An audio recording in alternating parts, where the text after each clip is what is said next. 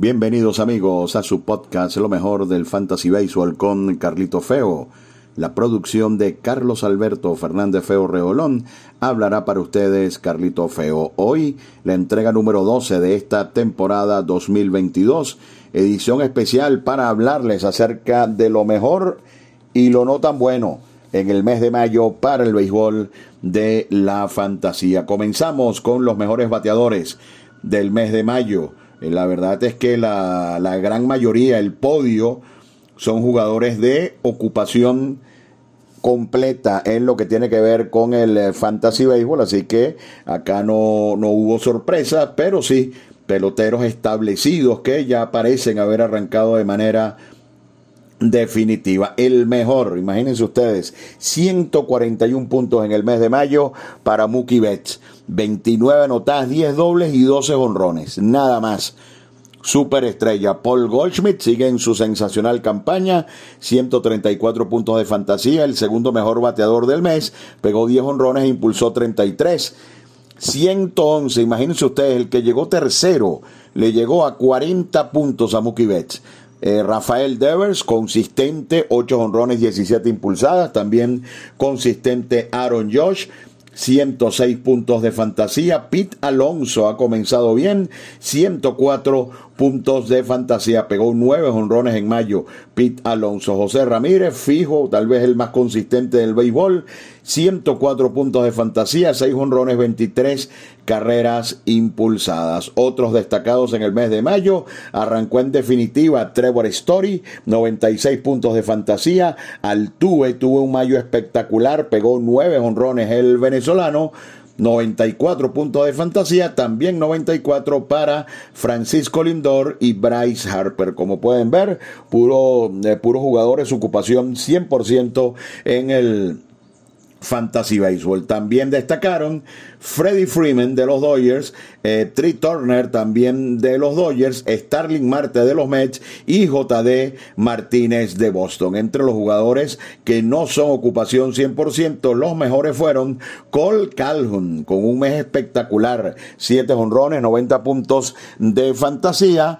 Mike Jastrensky también tuvo un, eh, un, mes realmente importante. Así que estos en lo que se refiere a los dos peloteros, Cole Calhoun y Jastrensky. También vale la pena mencionar a Christian Walker de los d de Arizona, los jugadores que no son de ocupación completa, que tuvieron un buen mes de mayo a la ofensiva. Pero como pudieron escuchar, todos estos peloteros, eh, la mayoría que nombramos son jugadores estrellas de grandes ligas, así que eh, no se lo va a conseguir por ninguna parte en agencia libre ni nada por el estilo.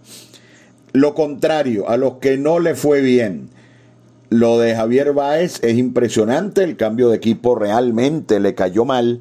Nueve puntos en un mes nada más para Javier Báez, solo dos remolcadas durante el mes de mayo. Otros peloteros importantes que no tuvieron un buen mes, Salvador Pérez, un mes pasado por una lesión, Carlos Correa, Teoscar Hernández, quien luego de salir de la lista de lesionados no encuentra el camino, Seiya Suzuki y Tyler O'Neill venían mal antes de lesionarse. Bueno, imagínense ustedes, un mes jugando prácticamente todos los días y solo 14 puntos para Yasmani Grandal. Ha sido una de las sorpresas negativas de esta campaña del Fantasy Baseball. Otro receptor con muy buena ocupación fantasy, Travis Darnot, también entre los más fríos del mes, al igual que Lourdes Gurriel de Toronto, Joan Moncada de los Medias Blancas, Frank Mil Reyes lleva dos meses en esta lista. JP Crawford estuvo entre los mejores de abril, ahora está entre los que menos produjeron en el mes de mayo. Spencer Torkelson contó y que los dos últimos días de mayo pegó siete imparables, termina entre los menos productivos y también Adam Duval cinco jugadores que les voy a nombrar que sí tuvieron impacto negativo porque son jugadores estrellas que están destinados a dar muchos puntos de fantasía y a los cuales no le fue tan bien en el mes de mayo. Nolan Arenado, Osi Alvis, Ronald Acuña, Vladimir Guerrero, entre los cuatro que no tuvieron un buen mes de mayo, siendo peloteros estrellas en el caso de Arenado Alvis Acuña y por supuesto Vladimir Guerrero. Así que todo esto en lo que se, refiere a la ofensiva, a los mejores y a los que no le fue tan bien en el mes de mayo. Están en sintonía de su podcast, lo mejor del Fantasy Baseball con Carnito Feo, hoy edición especial, lo mejor y lo no tan bueno del mes de mayo.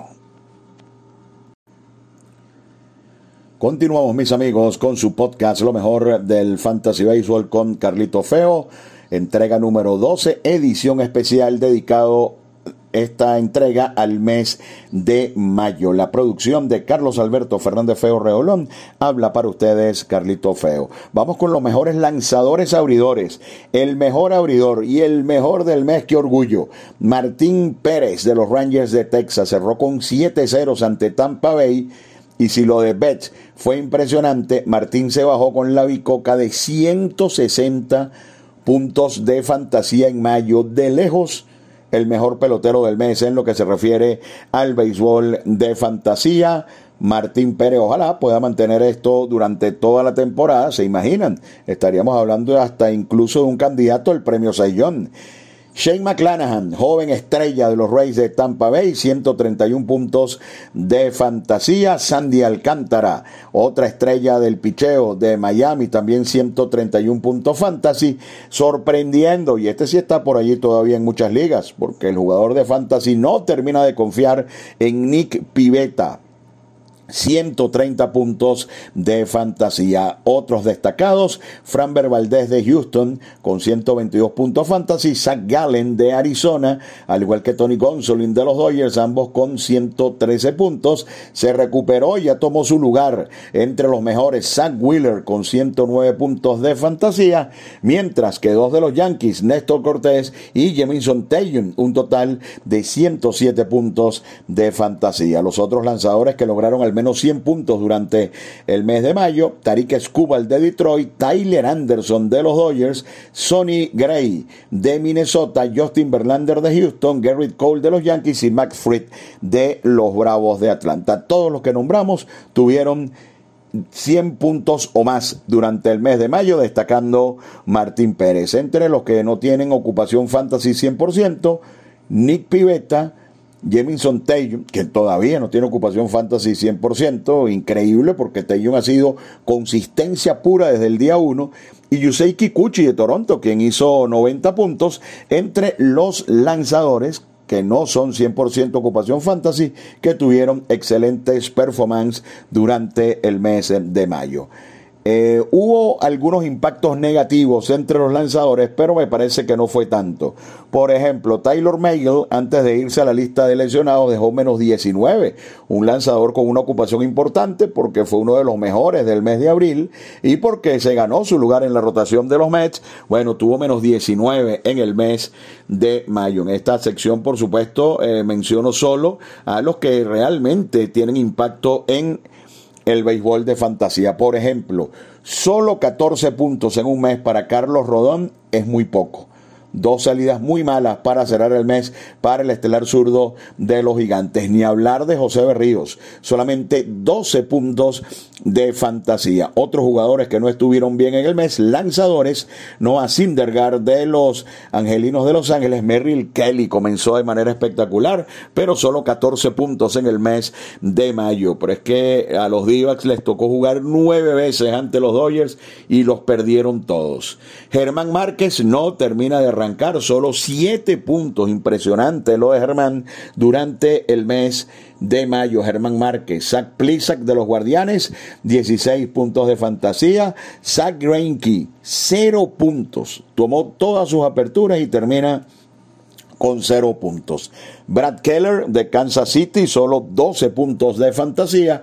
Chris Flexen de los Marineros, solo 16 puntos de fantasía. Pero a mí me parece que este lanzador va a mejorar muchísimo. Hay algunas cosas que, han influido para ese eh, puntaje muy bajo para de Chris Flexen. Y otros lanzadores con cierto impacto, bueno, cierto no, porque Shane Bieber tiene un impacto tremendo.